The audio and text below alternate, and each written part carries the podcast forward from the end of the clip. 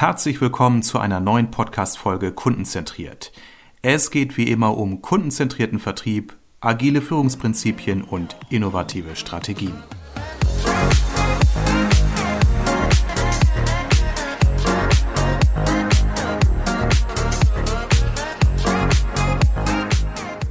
Ja, und heute habe ich nicht nur mehrere spannende Themen im Gepäck, nämlich es geht um digitalen Vertrieb, es geht um Lead Generation, es geht um Lead Funnels, Customer Journey. Ich habe auch gleich drei Gäste hier im Hause, also beziehungsweise nicht im Haus, wir sind wieder virtuell zugeschaltet.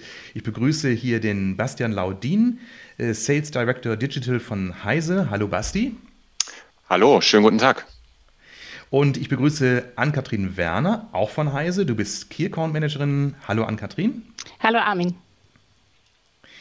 Und dann habe ich noch den Ulf Hendrik Schrader von der Agentur Aufgesang. Du bist Geschäftsführer und auch Dozent für Content Marketing und Online Marketing Konzeption. Hallo Ulf. Moin Armin, danke für die Einladung. Ja, ich danke euch, dass ihr euch die Zeit genommen habt. Äh, wir haben ja verschiedene Themen, die ich jetzt eben schon aufgezählt habe, hier im Gepäck. Hintergrund ist der, die Heise Medien ist ja ein sehr bekannter deutscher Verlag für Online- und Printmedien, auch für Events. 49 in Hannover gegründet. Viele kennen sicherlich die Zeitschriften CT und andere Magazine, Heise Online, viele digitale Angebote inzwischen und auch Events in Präsenz und digital. Und eben zur Gruppe gehört auch seit 21 oder Teil der Heise-Familie die Agentur Aufgesang, eine Agentur für ganzheitliche Marketingstrategien.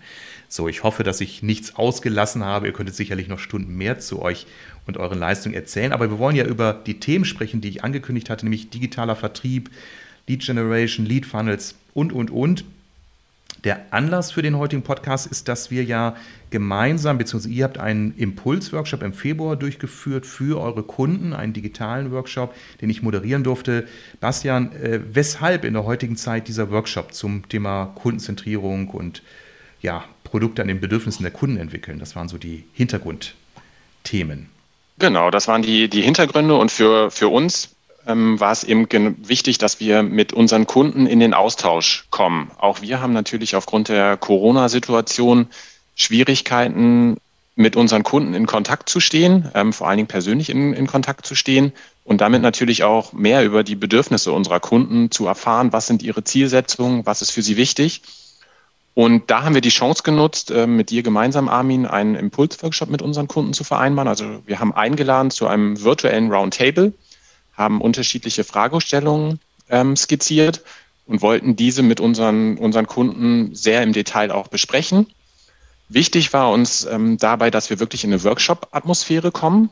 Also es sollte kein Monologvortrag von, von uns sein, wo wir präsentationstechnisch irgendwas, irgendwas vorbereiten, sondern wir haben das aufgeteilt, sind mit, den, mit, mit Ulf gemeinsam einmal durch die Customer Journey gegangen, so ein bisschen, ja, um, um das Ganze eben auch voranzutreiben und sind dann weiter in, in wirklich einen Workshop-Charakter gegangen. Da haben wir drei Fragen und auch drei Kleingruppen gehabt, in der wir dann ähm, drei Fragestellungen ganz konkret auch erörtert haben, wo die Kunden ihre Sichtweise darlegen könnten. Und du hattest nach dem Ziel gefragt, das war für uns tatsächlich zu, zu gucken, ähm, sind wir zum einen mit unserem Produktportfolio auf dem richtigen Weg? Ähm, passt das, was wir uns mal in unserem stillen Kämmerlein ähm, quasi in, in unseren Sales-Workshops überlegt haben? Zum Zweiten, ähm, was wollen denn unsere Kunden? Was wird 2022 wichtig? Ähm, wie geht's mit dem Thema ähm, Präsenzevents weiter? Wie wichtig bleibt das Thema Lead-Generierung im digitalen Bereich? Ähm, ja, welche Touchpoints sind für unsere Kunden ähm, einfach wichtig? Und der dritte und natürlich auch ganz, ganz wichtige Punkt, auch für uns war das natürlich ein Touchpoint, um wieder mit unseren Kunden in Kontakt zu sein, ähm, um uns als Experten in der digitalen Kommunikationsstrategie unserer Kunden zu verankern und damit natürlich auch für uns äh, in unserer Customer Journey wieder einen Touchpoint mit unseren Kunden zu setzen. Also äh, das Thema Touchpoint, äh, werden wir gleich nochmal drauf eingehen, ist ja ein ganz wichtiger Punkt, den wir da auch beleuchtet haben. Also wichtig war ja, was ich so wahrgenommen habe für euch, eben wirklich Kunden wieder einmal in den Dialog zu bringen, zu horchen, was braucht ihr, wo sind eure Pains, also wirklich Konzentrierung durch und durch spricht natürlich aus offenem Herzen. ähm, Frage mal, Thema Customer Journey, das war ja so ein Thema, zu dem hast du, Ulf, mit deinem Partner ja auch ähm, einiges erläutert. Also die Customer Journey selbst ist ja nicht neu, aber es hat sich ja durch das Thema Digitalisierung eine Menge verändert. Was sind denn so die, die, die großen Änderungen auf die sich Unternehmen jetzt einzustellen haben oder schon eingestellt haben? Ja, also äh, Lead-Generierung, ob im B2B oder B2C, erstmal egal. Äh, und, und damit auch die Customer Journey unterliegt ja einem äh, ja, kontinuierlichen Wandel, ne, kann man sagen. Und äh, ist über die Jahre einfach immer komplexer geworden. Und äh, durch Corona äh, ist das natürlich nochmal wieder verschärft worden, weil eben einige Touchpoints, mit denen man äh, bisher immer ganz gut arbeiten konnte, die man aktiv gestalten konnte, ja auch weggefallen sind. Ne? Also äh, Stichwort Messen zum Beispiel oder eben die Möglichkeit, persönlich sich vor Ort mal zu treffen. Äh, an die Stelle sind dann digitale Formate getreten. Und äh, was wir so generell einfach beobachten in dem Bereich, ähm, ist, dass, äh, ja, ich würde mal sagen, so eine Art Wettrüsten auch stattfindet. Das ist äh, etwas unterschiedlich, je nach Branche, äh, wenn man sich die anschaut. Aber die ähm, Vielfalt neuer Möglichkeiten, neuer Kanäle, neuer Technologien und Plattformen, Marketing-Automationsplattformen beispielsweise, äh, führt natürlich dazu, dass die Unternehmen, die das äh, sehr offen äh, umarmen und annehmen, äh, einen, einen, ziemlich starken Wettbewerbsvorteil äh, gewinnen und die, die ähm, da eher zurückhaltend sind oder vielleicht auch die Ressourcen gar nicht so haben, um das alles äh, auch selber zu erforschen und in die Anwendung zu bringen, dann äh, äh, doch das Nachsehen haben. Also das ist eigentlich so die Veränderung, die äh, ich bemerke, dass ähm, da die Schere einfach aufgeht. Ne? Es gibt Unternehmen, die da sehr ja eben offen und neugierig sind, da auch investieren und äh, entlang der kompletten Customer Journey, also auch in den ähm, früheren Stufen, äh, sehr intensiv ausprobieren, viele interessante Contents bereitstellen, über verschiedene Kanäle äh, ihre Zielgruppen immer wieder äh, da auch erreichen und die Customer Journey so komplett begleiten.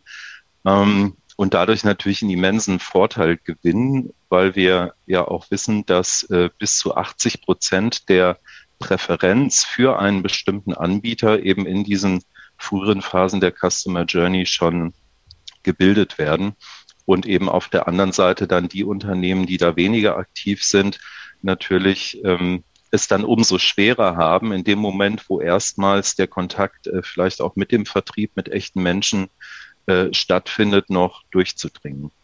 Was denkst du, ist der Grund, warum viele Unternehmen oder einige Unternehmen immer noch nicht sich wirklich mit diesem Thema Customer Journey so auseinandersetzen? Ist es Unkenntnis oder ist es vielleicht auch ein bisschen die Scheu vor dem Aufwand, der möglicherweise dahinter steckt? Oder gibt es andere Gründe?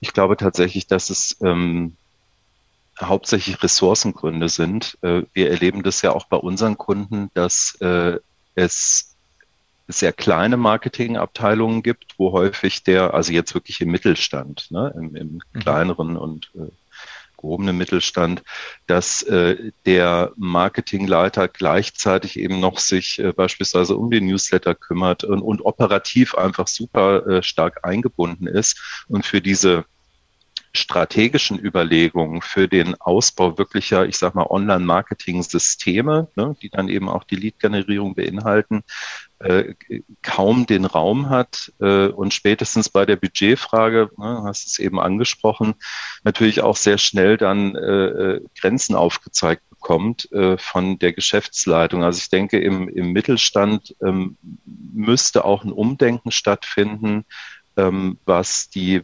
Bedeutung des digitalen Marketings stattfindet und Marketingabteilungen sollten da auch die nötigen Mittel an die Hand bekommen, um äh, da wieder mitziehen zu können. Denn einige Wettbewerber machen es ja vor. Ja, ja, das ist, ja. ja bitte. Das ist, das ist übrigens auch was, was ähm, wir mit unseren Kunden und Agenturen ähm, teilweise auch feststellen. Ähm, wenn man die Customer Journey betrachtet, sind das unterschiedliche Phasen. Und wenn wir mit unseren ähm, Kunden, Agenturen und teilweise auch wir selber, wenn wir im Marketing unterwegs sind, wird sich halt immer nur eine bestimmte Phase dieser Customer Journey rausgepickt, die gerade im Fokus steht. Ne? Also ganz oft ist das bei uns zum Beispiel das Thema Awareness oder Branding. Die stehen dann im Fokus und die anderen Phasen werden vernachlässigt.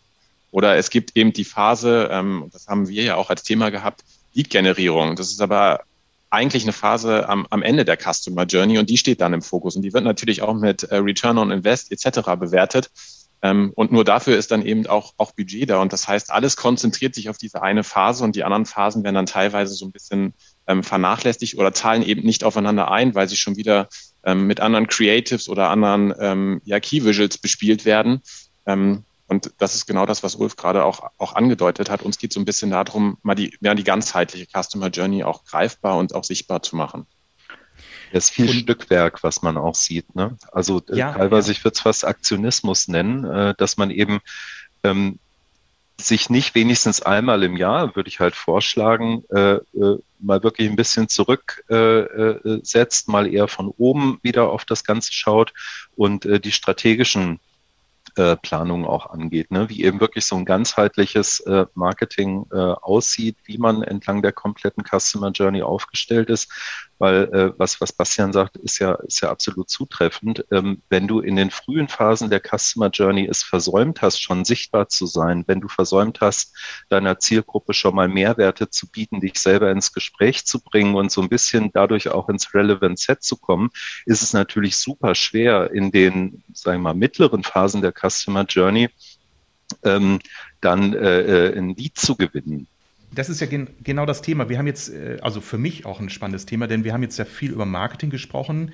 Ähm, ich bin ja sehr viel im Vertrieb unterwegs. Ann-Kathrin, ähm, deine Kunden sind möglicher oder vermute ich mal auch eher aus dem Marketingbereich, aber letztendlich geht es ja um Lead Generation. Das heißt, irgendwann kommt der Vertriebsleiter oder auch die Vertriebsmitarbeiter und sagen, wir brauchen Leads und vor allem brauchen qualitative Leads. Ich weiß, dass in vielen Sales-Bereichen Leads keinen sehr guten Ruf genießen. Aber ich will jetzt gar nicht über Qualität sprechen, sondern eher über die allgemeine Frage, was müsst ihr denn oder müssen wir denn im Marketing oder im Vertrieb bei Lead-Generierung beachten? Gerade jetzt in so einem digitalen Zeitalter? Naja, wir müssen erstmal unterscheiden, ob wir die Masse an Leads haben wollen, weil wir ein Produkt haben, was äh, für viele passt, oder ähm, ob wir eben wirklich auf die qualitativen Leads schauen mit den Unternehmen gemeinsam. Und letztendlich geht es dann darum, dass sich die Unternehmen ähm, abheben und dass sie über äh, gezielt guten Content Mehrwert schaffen. Und gerade bei der äh, Heise Community ist es so, da da scheut man sich auch in der Regel nicht, ähm, wirklich mal so ein äh, richtig, ähm, richtig harte Kost durchzuackern und durchzulesen. Also wo man dann wirklich im Nachgang ähm, richtig informiert ist und mit einem Thema ähm, Bescheid weiß.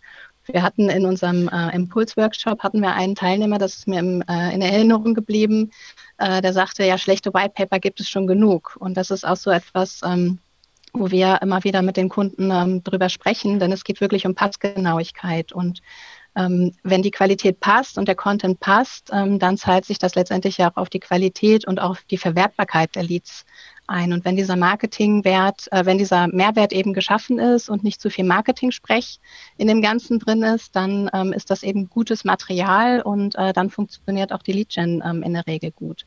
Was wir immer machen im, im Vorfeld mit den Kunden, ähm, ist ein Asset-Check. Das heißt, die geben uns das Material rein und wir gucken eben, ist es ähm, passgenau auf die äh, Zielgruppe ähm, ausgerichtet, ähm, ist das richtige Wording drin und ähm, geben dann eben auch eine Empfehlung, was wir denken, wie viele ähm, Leads sich damit äh, dann letztendlich auch generieren lassen.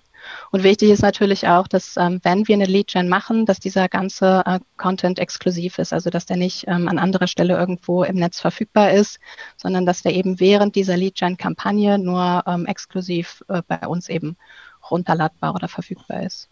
Jetzt ähm, hatte Ulf ja eben schon Thema äh, Flaschenhals, oder auch Budget angesprochen.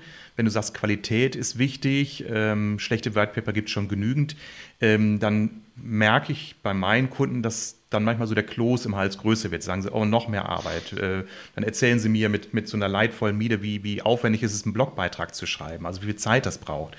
Ähm, ich bin ja auch jemand, der viel im Social Selling unterwegs ist und sage, ne, so äh, zitatmäßig better done than perfect, macht lieber kleine Häppchen und tut etwas, statt einmal auf den einmal im Jahr auf die große Erleuchtung für einen Blogbeitrag zu warten, weil das, also so ein bisschen äh, habe ich jetzt so ein bisschen das Dilemma, was, was mache ich jetzt? Qualität heißt in der Regel mehr Zeiteinsatz, Häufigkeit, Frequenz erfordert auch mal vielleicht mal einen Schnellschuss.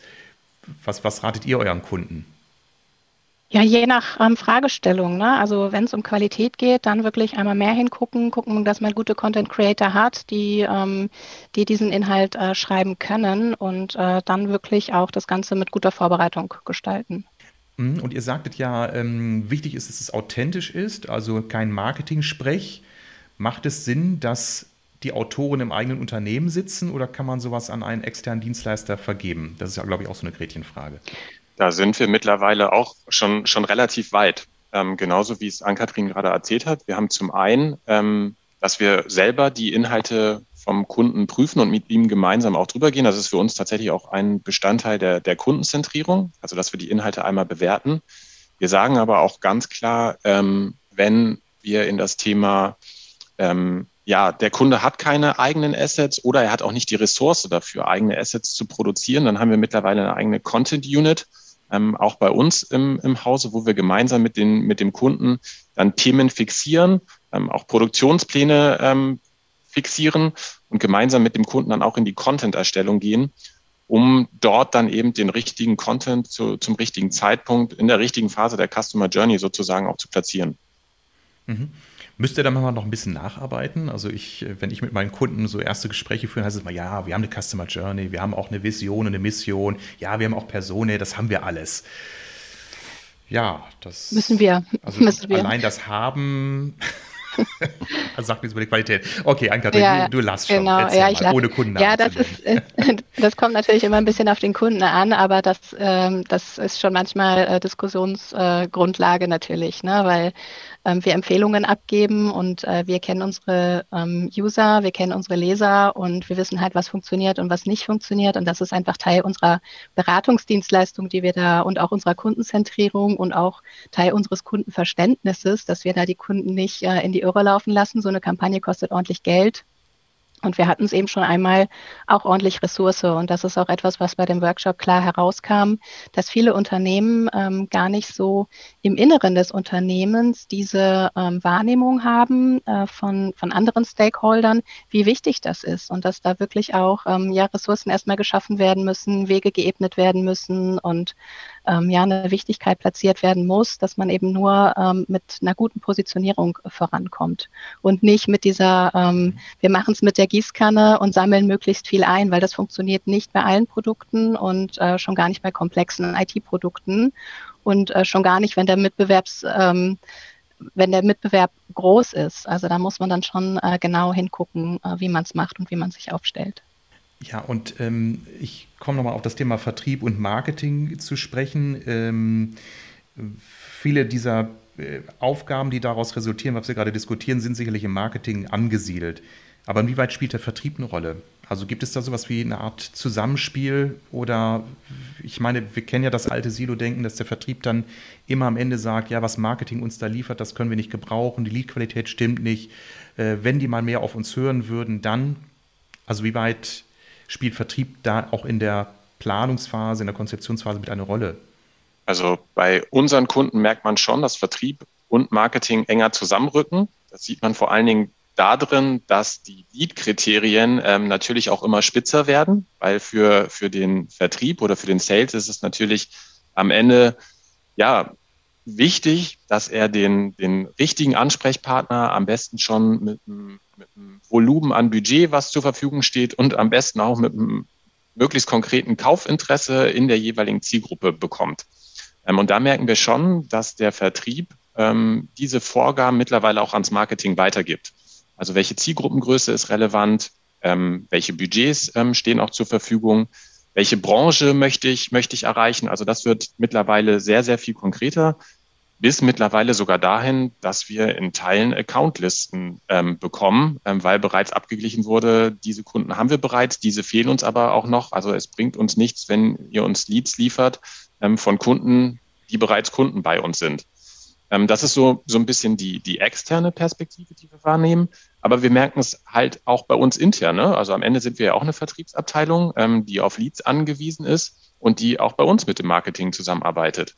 Ähm, ganz aktuell auch ein bisschen aus dem Nähkästchen geplaudert. Also auch wir haben jetzt in einen CRM-Manager in, investiert, ähm, der dafür sorgt, dass unsere Datenbasis ähm, stimmt, ähm, wo geguckt wird, welche Touchpoints setzen wir, wo kriegen wir bei uns auch neue ähm, Leads rein, ähm, haben eine eigene Webseite aufgebaut mit, mit Kontaktdaten, mit Ansprechpartnern, um unseren Lead-Funnel eben auch zu füllen. Und natürlich, um auch wieder so ein bisschen die, die Schleife zu deiner Anfangsfrage zu, zu bekommen, Armin, auch dieser Impulsworkshop war ja für uns auch ein Thema, um, um Leads zu bekommen. Und da hat uns dann Marketing eben auch unterstützt, um das Ganze aufzubauen. Wir haben beworben, wir haben es eingeladen. Ähm, und von daher dieses Thema, dass Vertrieb und Marketing enger zusammenrücken, können wir, glaube ich, aus beiden Brillen daher ähm, definitiv bestätigen. Ähm, CRM ist ein Thema, das ganze, der ganze Bereich Analytics oder auch KI wird ja auch immer mehr eine Rolle spielen. Ne? Also das heißt Auswerten von mhm. Daten und dann Rückschlüsse ziehen. Ich musste gerade so denken an meine Anfänger, an meiner Beruflichkeit. Ich bin ja gelernter Werbekaufmann, habe Agentur, Agentur gelernt und damals ging man noch ganz klar, klassisch mit Mediadaten um. Dann wurde eben geguckt, dann bekam man ein sechsstelliges Budget und dann wurde eben, wurden die Mediadaten von Gruner und Jahr genommen, dann die vom Springer und dann von Burda und dann wurde so ein bisschen Geld verteilt. Das, also aus heutiger Sicht wirkt das ein bisschen wie ein Monopoly-Spiel. Ne? Also es ist schon ein sehr analytisches Business, was ihr betreibt, oder?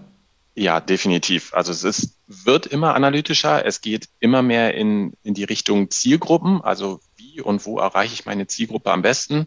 Da spielt dann vor allen Dingen natürlich auch das Thema von, von Ulf und Aufgesang mit der Customer Journey eine Rolle, weil unterschiedliche Touch, Touchpoints eben auch bedeuten, dass ich unterschiedliche Messages setzen muss. Ähm, und am Ende wird das natürlich alles auch controlled. Ne? Da sind wir wieder bei diesem Return on Invest. Also was hat es mir gebracht? Und das ist natürlich vor allen Dingen im Digitalbusiness ähm, sehr, sehr relevant mittlerweile geworden. Und der Marketingentscheider wird ja auch daran gemessen. Und dafür haben wir natürlich im Sales dann auch wiederum vollstes Verständnis. Ähm, was hat mir die Kampagne gebracht? Er muss sich ja nach oben hin in seinem Unternehmen sozusagen auch wieder rechtfertigen. Und von daher ist es uns oder ist uns die Beratung eben auch so wichtig oder diese Kundenzentrierung, Armin, wie du es auch immer sagst, ähm, weil es bringt uns am Ende nichts, wenn wir einen unzufriedenen Kunden haben, der sich intern dann auch wieder rechtfertigen muss. Deswegen reden wir klipp und klar über das, was wir benötigen, über das, was wir brauchen, weil uns eben bewusst ist, dass äh, vor allen Dingen im digitalen Zeitalter sehr, sehr viel analytisch eben auch ausgewertet werden kann. Ähm, es ist aber eben auch wichtig für den Erfolg einer Kampagne, dass man im Vorfeld bestimmte Rahmenbedingungen eben auch abspricht und auch klar über Zielsetzungen spricht. Also klar, Return on Invest ist immer das äh, absolut Entscheidende. Heute ist alles messbar und das hat Vor- und eben auch manchmal Nachteile. Man wird auch letztendlich daran gemessen. Ähm, aber ich, ich sehe da äh, definitiv die Vorteile. Ich würde mal auf die Customer Journey zurückkommen, weil ich das spannend fand. Ulf, bei euch im Schaubild äh, oder auf einem Slide habe ich etwas gesehen und ihr habt es ja auch erläutert, was mir vorher so gar nicht bewusst war. Ähm, Stichwort Bewusstsein. Die meisten Customer Journeys beginnen ja mit der Bewusstseinsphase. Das heißt, in dem Augenblick, wo mir bewusst wird, hm, mein Auto klappert, ich brauche ein neues. Ähm, eure, ähm, ihr habt noch eine Stufe davor, ja. also diese Vorbewusstseinsstufe. Ja, wir haben Wie das seid ihr darauf gekommen? Äh, aus, aus der praktischen Arbeit in Projekten ähm, haben wir gemerkt, es, es äh, ist eigentlich zu spät in vielen Fällen. Also auch wieder je nach Branche und Zielgruppe natürlich, aber es ist in vielen Fällen zu spät, erst in der Awareness-Phase zu beginnen, weil ähm, es eben auch Produkte gibt, für die ein Großteil der Zielgruppe vielleicht noch gar keine Awareness haben kann, weil es ein neues Produkt ist zum Beispiel. Ne? Ähm, das heißt, äh, es lohnt sich, wir haben ein siebenstufiges Modell aufgebaut, in dem jetzt an erster Stelle, also ganz oben im Funnel, ne, wenn man sich mal als mhm. Funnel vorstellen möchte, eben die Pre-Awareness-Phase steht, in der das Unternehmen es halt schaffen kann, überhaupt erstmal im Bewusstsein zu schaffen. Die, die große Frage, und das gilt ja generell im digitalen Marketing, also die Kontextualität, wie erreiche ich die richtigen Leute mit den richtigen Inhalten äh, zur richtigen Zeit am richtigen Ort. Ähm, wie, wie schaffe ich es also, meine Zielgruppe äh, zu erreichen in so einem Zustand der Glückseligkeit? Ja, die haben halt keinen Bedarf äh, und, und darauf aufmerksam zu machen, ähm, dass es ja doch einen Bedarf geben könnte oder dass es irgendein Thema gibt, äh, mit dem sich zu beschäftigen es sich lohnen würde. Ne? Genau, deswegen äh, haben wir das gemacht. Ähm, und äh, die Beobachtung, die wir halt haben, die, die deckt sich auch nicht ganz mit dem, was äh, Basti erzählt hat. Ähm, ist, dass die meisten Unternehmen sich in ihren Marketinganstrengungen äh, eher so in der Consideration bis Preference Phase eigentlich aufhalten. Also wir machen ja viele Customer Journey Management Workshops auch, wo wir dann gemeinsam mit Kunden am großen Whiteboard äh, eben mal die Customer Journey aufziehen und dann alle Touchpoints entlang der Customer Journey auch ähm, durchspielen, welche ähm, kennt das Unternehmen eigentlich, ähm, welche werden auch schon aktiv gestaltet, welche hat man vielleicht noch nicht so auf dem Schirm. Und da haben wir in der Regel schon so einen ziemlich fetten Cluster dann äh, äh in der Mitte der Journey. Und wenn man dann weiter nach vorne schaut, so Pre-Awareness, Awareness, dann sieht ziemlich, ähm, ziemlich mau aus. Ne? Und da haben natürlich Unternehmen schon eine große Chance, gerade wenn der Wettbewerb äh, selber da noch nicht so aktiv ist, ähm, schon mal so den ersten Fuß in die Tür zu kriegen ne? und ähm, auch eine erste Vertrauensbasis vielleicht zu schaffen mit den potenziellen Kunden, weil sie eben diejenigen waren, die so die die initialen Informationen auch geliefert haben und natürlich den Kontakt schon mal einzusammeln und wenn es nur über ein Cookie ist für äh, Retargeting-Maßnahmen, dass man eben die Chance hat, dann diese eine Person auch ähm, wirklich konsistent durch die äh, ja dann folgende Journey auch zu begleiten, also quasi mal so fest an die Hand zu nehmen und dann auch nicht mehr loszulassen. Das sind eigentlich die tollen Möglichkeiten, die äh, das digitale Marketing äh, jetzt auch bietet, eben ne, durch äh, äh, Methoden wie Retargeting und auch äh, Marketing-Automation. Und was ich als große Chance auch sehe, was aber wieder so ein bisschen an der Ressourcenthematik scheitert bei, bei vielen Unternehmen, das ist eben die, ähm, die Möglichkeit, wirklich granular reinzugehen. Ne? Wir haben ja über Zielgruppen gesprochen, über Personas. Jetzt ist es ja so, dass ich in der Regel ein Buying Center habe ne? bei äh, äh, mhm. Ähm, so, da habe ich den Entscheider, dann habe ich vielleicht jemanden, der im Detail, ne, also eher technisch orientiert vielleicht, äh, äh, eine, eine Entscheidung auch vorbereitet. Dann habe ich äh, äh, Leute, die vielleicht juristisch das Ganze nochmal prüfen und, und, und. Also die Spying Center sich mal anzuschauen und dann aber auch Inhalte und Lead-Strecken, auch Nurturing-Strecken für jede dieser Personas aus dem Buying Center äh, zu erarbeiten. Ne? Also wirklich sehr spitz, sehr punktgenau äh, an den richtigen Stellen da zu agieren. Du hast am Ende dann halt richtige Architekturen quasi von Lead-Gewinnungs- äh, ähm, und, und digital digitalen Marketing-System. Das ist aber, sage ich mal, dann wirklich so High-End, das ist das, was man erreichen kann. Und ich glaube, da fehlt vielen echt noch das Bewusstsein, äh, dass das so das Ziel äh, eigentlich auch sein muss, wenn man äh, am Markt im Wettbewerb wirklich eine, eine ganz führende Rolle einnehmen möchte. Und Ulf, ich denke, es ist auch eine Frage der Unternehmensgröße. Dann als Kleinunternehmer ja. Äh, habe ich so zwei abwechselnde Gefühle: Neugierde und so ein bisschen auch Respekt bis hin zur Angst, weil du sagtest Architektur. Das ist schon auf, also äh, ausgesprochen komplex, was du beschreibst. Ich finde das mega spannend. Natürlich als jemand, der Vertrieb und Marketing täglich auch in, in, ja, ich sag mal, in seinem Portfolio hat. Äh, Basti, äh, Frage, ähm, welchen Kunde für euch vermute ich mal zu klein als Kleinunternehmer mit einer Angestellten, aber wer sind so eure typischen Kunden? Ab wann sagen Kunden, das macht mir keine Angst, sondern das finde ich, macht, finde ich, also macht mich neugierig und, und, und äh, das brauchen wir. Wer sind so eure typischen Kunden? Ja, also ganz, ganz klassisch sind wir natürlich auch im Mittelstand unterwegs. Ähm, aber wir sind natürlich auch mit den großen ja, IT-Unternehmen ähm, verbandelt. Das ist eine Dell, das ist ein Intel. Ähm, wir sprechen mit einer Microsoft. Ähm, Ann-Kathrin kann gleich mit Sicherheit noch von einem schönen Projekt ähm, erzählen. Wir haben das Education Hub getauft, ähm, wo wir mit ähm, einer Intel, einem Acer und einem Bechtle zusammenarbeiten, um das Thema Digitalisierung in der, in der Schule voranzutreiben. Und da merken wir dann eben auch, dass die, die Buzzwords, die Ulf gerade so ein bisschen genannt hat, ähm, dann eben auch kein Hindernis mehr darstellen, auch wenn es für uns dann am Ende sehr, sehr komplex wird, all diese Fäden äh, in der Hand zu halten. Aber Ann-Kathrin, magst du da gerne noch mal ein bisschen einhaken?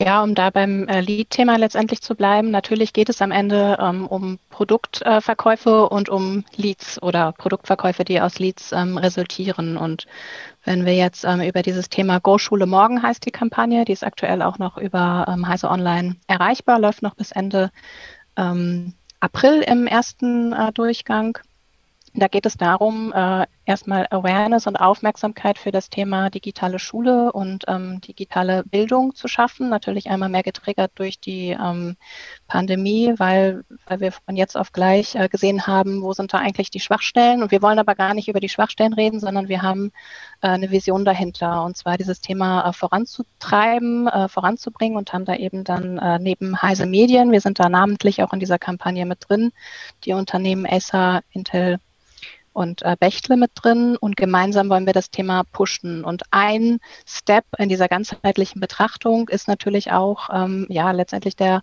äh, Produktabverkauf äh, dabei. Und äh, da müssen wir eben schauen, dass wir so den Bogen gespannt kriegen von von dem Content, den wir in diesem Lead, äh, den wir in diesem Content Hub, in diesem Education Hub ähm, verfügbar machen, den wir auch immer wieder anreichern mit aktuellen Themen und dann die Brücke schlagen zu den Produkten, die letztendlich dahinter stehen, Hardware, Infrastruktur, Ausrüstung, Ausstattung etc. Und äh, das ist auf jeden Fall eine super spannende Reise mit dem Kunden, weil wir da ähm, wir haben da relativ lange äh, Planungszeit auch äh, verbracht und das ist ähm, ja, das ist auch so ein Zusammenrücken mit den Kunden, weil wir wirklich am Anfang war erstmal nur ein Zuhören da und äh, ein Zuhören, was möchte der Kunde, wo soll es hingehen? Die große Herausforderung, dass natürlich dann auch drei Kundeninteressen plus unsere eigenen mit heiße Medien dahinter stecken. Aber genau darum geht's und da sind wir ähm, so, so eng äh, mit, mit den Partnern im Dialog gewesen, dass wir unfassbar viele Informationen ausgetauscht haben. Wir haben eben keine E-Mails geschrieben, sondern wir haben uns äh, leider nicht in Präsenz aber natürlich ähm, digital ähm, mehrfach die Woche verabredet und getroffen. Und das ist einfach ein super spannendes Projekt, wo man hinterher ziemlich genau weiß in einem Bereich, ähm, wie tickt dieser Kunde, was möchte der und ähm, wo man einfach ein ganz anderes Verständnis miteinander geschaffen hat. Also das äh, ist richtig cool. Das ist der Idealzustand quasi äh, unseres Jobs, ne? so eng dann mit dem Kunden auch in der Interaktion zu sein. Oh, das klingt spannend. Wäre schon fast wieder ein Thema für einen neuen Podcast. ja, gerne. Ann-Kathrin, Kommt wieder. vielen Dank aber für dieses, äh, für dieses Praxisbeispiel und auch äh, an dich, Bastian und äh, Ulf. Ähm, mit Blick auf die Zeit, wir sind leider schon wieder am Ende. Ich bin so ein bisschen wieder, äh, wie hieß er noch, Peter Lustig von, von Löwenzahn, ne? der mal am Ende sagte, und jetzt auf den Knopf da unten drücken. ähm, ich hoffe, dass ich noch nicht ganz so seniorig wirke. Ja, es war unglaublich spannend mit euch dreien über dieses ganze Thema digitaler Vertrieb, Lead Generation, Customer Journey zu sprechen. Ähm, wer jetzt neugierig geworden ist und sagt, das, äh, da möchte ich jetzt gerne für mein Unternehmen mehr von wissen oder hören, ich würde euch natürlich in den Show Notes entsprechend verlinken, dass man direkt mit euch Kontakt aufnehmen kann. Äh, ich sage erstmal ganz herzlichen Dank für diese Insights in dieser sehr kompakten Form. Danke, Armin. Vielen Dank. Hat Spaß danke. gemacht. Danke. Bis zum nächsten Mal. Macht's gut. Tschüss. Tschüss. Ciao.